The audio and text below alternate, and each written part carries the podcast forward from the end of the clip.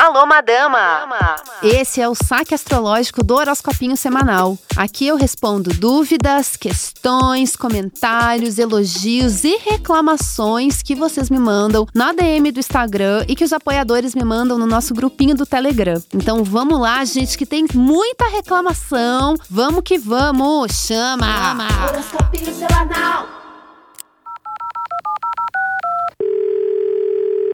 Oi, oi, madama. Como que você tá? Minha dúvida de hoje é sobre inferno astral. Seria verdade ou é só firula pra gente botar a culpa nas nossas expectativas frustradas? É isso, beijo, um programa, acompanho sempre. Inferno astral. Mito, verdade, uma boa desculpa astrológica. Eu adorei que você falou em uma firula pra gente botar a culpa na, das nossas frustrações. Eu adorei, mas enfim, vamos lá. Esse conceito de inferno astral, se você pedir para qualquer astrólogo sério, qualquer pessoa que estuda mais a fundo a astrologia, ela vai falar que não existe, que, que é uma bobagem, que é uma coisa assim, que não tem muito fundamento astrológico na tradição astrológica. Não existem estudos de inferno astral. Isso não existe de uma forma séria na astrologia. Mas na linguagem popular existe muito e eu não trabalho com a ideia de inferno astral, mas ao mesmo tempo eu não vou invalidar a experiência das pessoas, porque realmente tem muita gente que conta que ah, algumas semanas antes do aniversário começa a dar tudo errado, acontece isso, acontece aquilo. Daí você vai falar que não existe, a pessoa tá ali sofrendo. Deixa ela ter a desculpa dela, entendeu? Então vamos lá, gente, inferno astral. É, eu acho que eu, eu tenho um certo problema com a palavra inferno, porque ela é meio cristã, né? Assim, uma coisa, ai meu Deus, inferno, parece que você está sendo punida por alguma coisa. Mas ao mesmo tempo, eu amo o conceito de inferno, porque a gente sabe que a vida pode ser infernal em vários momentos. Então, eu acredito em inferno, principalmente no inferno num estado subjetivo, mental, da gente se sentir infernal, sabe? Eu, eu acredito nisso. Mas, de forma geral, eu diria assim: astrologia séria não existe inferno astral. Agora, se você, na sua experiência aí, um pouco antes do seu aniversário, a coisa fica difícil, fica infernal, pode falar, pode usar. É isso, é, um, é só uma expressão para você falar o que tá rolando na sua vida. Eu acho isso ok. okay. Oi, madama. É, eu queria que você falasse mais sobre casas interceptadas e planetas confinados. Porque eu tenho o eixo Sagitário Gêmeos interceptado que é justamente meu Sol e Lua, respectivamente. É, quão relevante é isso na leitura do mapa? Beijão!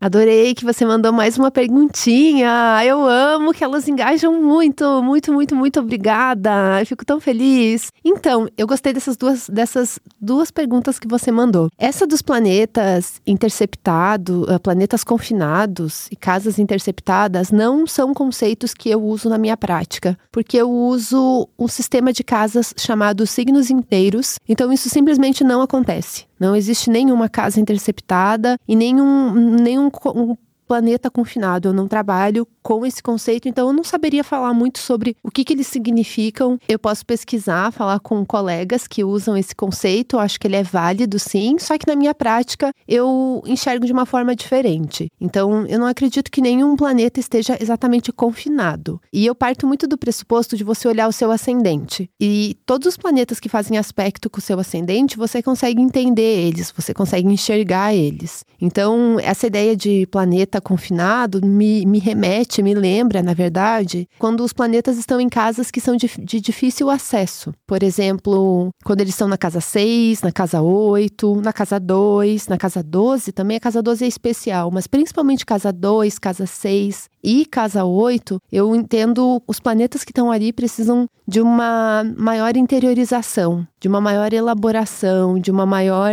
de um aprofundamento para conseguir entender aquele planeta e como ele se expressa na nossa vida. E ele exige mais. Isso eu acho que seria o aproximado para mim do confinado, mas acho que confinado não, não, é, não é a mesma coisa do que você me perguntou, né? Então eu não uso esse conceito. Cada planeta rege cada casa e tá tudo ali e é isso, né? É isso. Quando eu vejo um outro jeito de olhar a situação de um planeta, dele estar tá numa situação, digamos assim, mais difícil, é também os aspectos que ele faz com Marte, com Saturno. Só que isso é outra história também, né? Outra conversa. Mas enfim só para dizer que eu trabalho com conceitos que falam de dificuldades para a gente entender certos planetas, certos significados astrológicos, porém eu não uso esse conceito de casas interceptadas.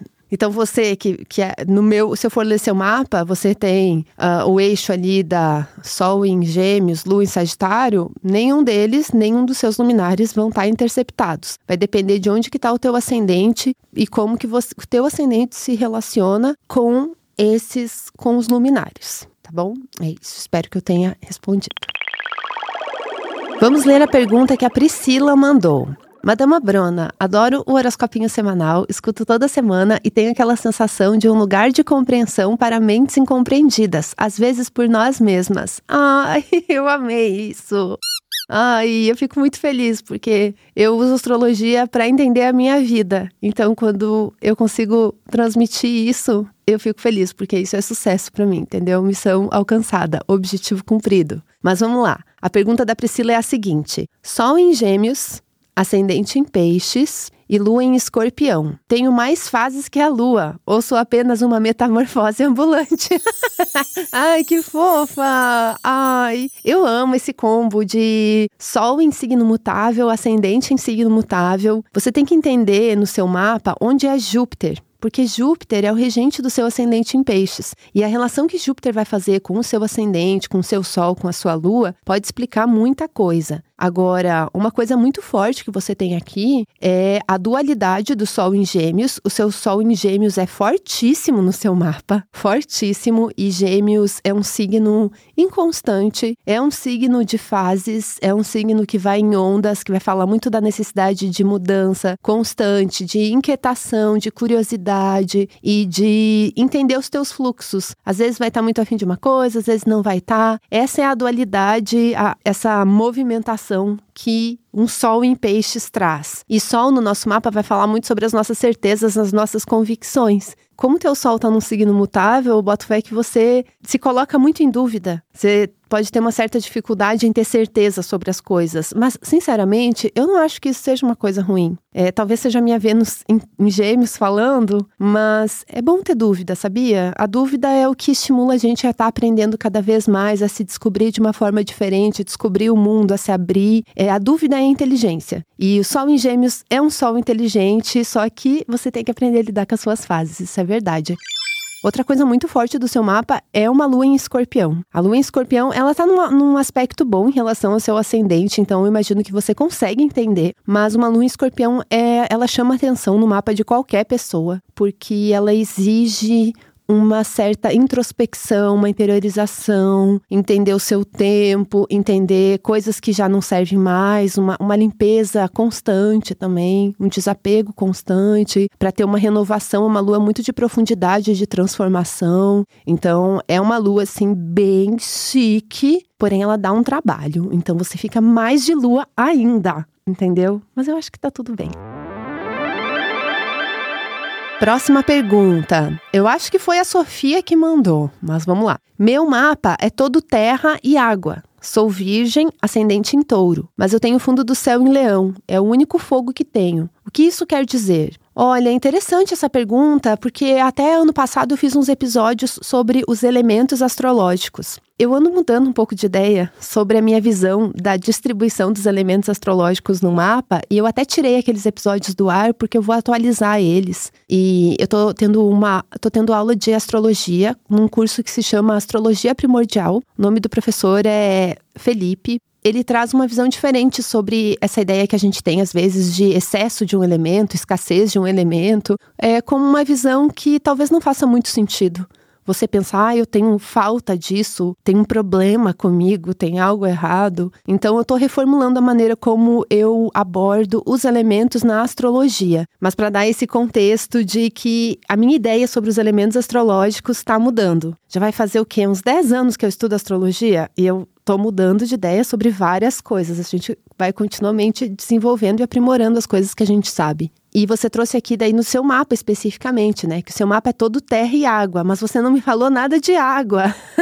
é, o Sol está em Virgem, é um signo de terra. O ascendente está em Touro, é um signo de terra, que é uma delícia essa combinação, na verdade. E o fundo do céu está regido por Leão, que é um signo de fogo. Acho que você quer dizer que você tem outros planetas é, em signos de água, né? E que a única coisa que você teria num signo de fogo é o fundo do céu. Pois é, talvez pelos signos, pelo jeito que os planetas se expressam no seu mapa, não tenha tanto fogo como tem ah, posicionamentos de terra e água. Mas acontece que não é só os signos que, que se conectam com os elementos. Os planetas também se conectam com os elementos. Por exemplo, a Lua é um astro que nos remete à água, o Sol remete ao fogo, Marte remete ao fogo, Vênus é úmida, remete à água ou ao ar também, pelas trocas, relações, a socialização. Enfim, o que eu quero dizer é que a gente, esses significados dos elementos, eles são incorporados de diversas formas. Então, você, você tem elementos que trazem fogo para o seu mapa. Você tem o Sol, que é muito forte, o Sol rege o seu fundo do céu, porque ele é o planeta regente do signo de Leão, que está lá na sua casa, no seu fundo do céu, na,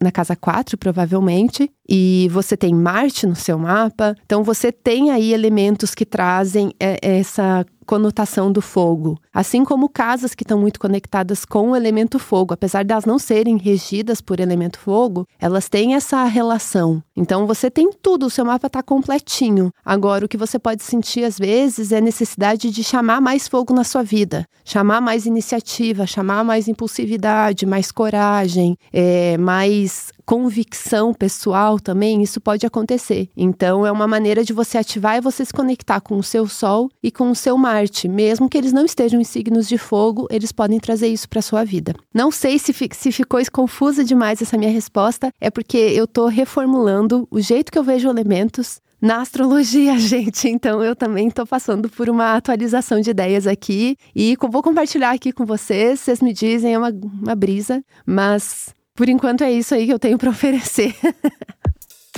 Esse foi o saque astrológico dessa semana. Se você quer participar dos próximos, basta enviar a sua mensagem na DM do nosso Instagram, horoscopinho, ou nas caixinhas de perguntas que eu abro lá no meu perfil, Brona, ou faça parte da nossa comunidade, mandando áudios diretamente no nosso grupo do Telegram e participando aqui dos episódios com a gente. Eu amo escutar os áudios de vocês. Por favor, mandem mais. Para participar do nosso grupo e enviar seus áudios, você tem que fazer parte do programa de assinatura, ser nosso apoiador. O link está na descrição desse episódio. Além de mandar áudio, você também concorre a leituras de tarô comigo e recebe conteúdos exclusivos todo mês. Esse podcast é escrito e apresentado por mim, Madama Brona, e produzida pela Zamunda Studio.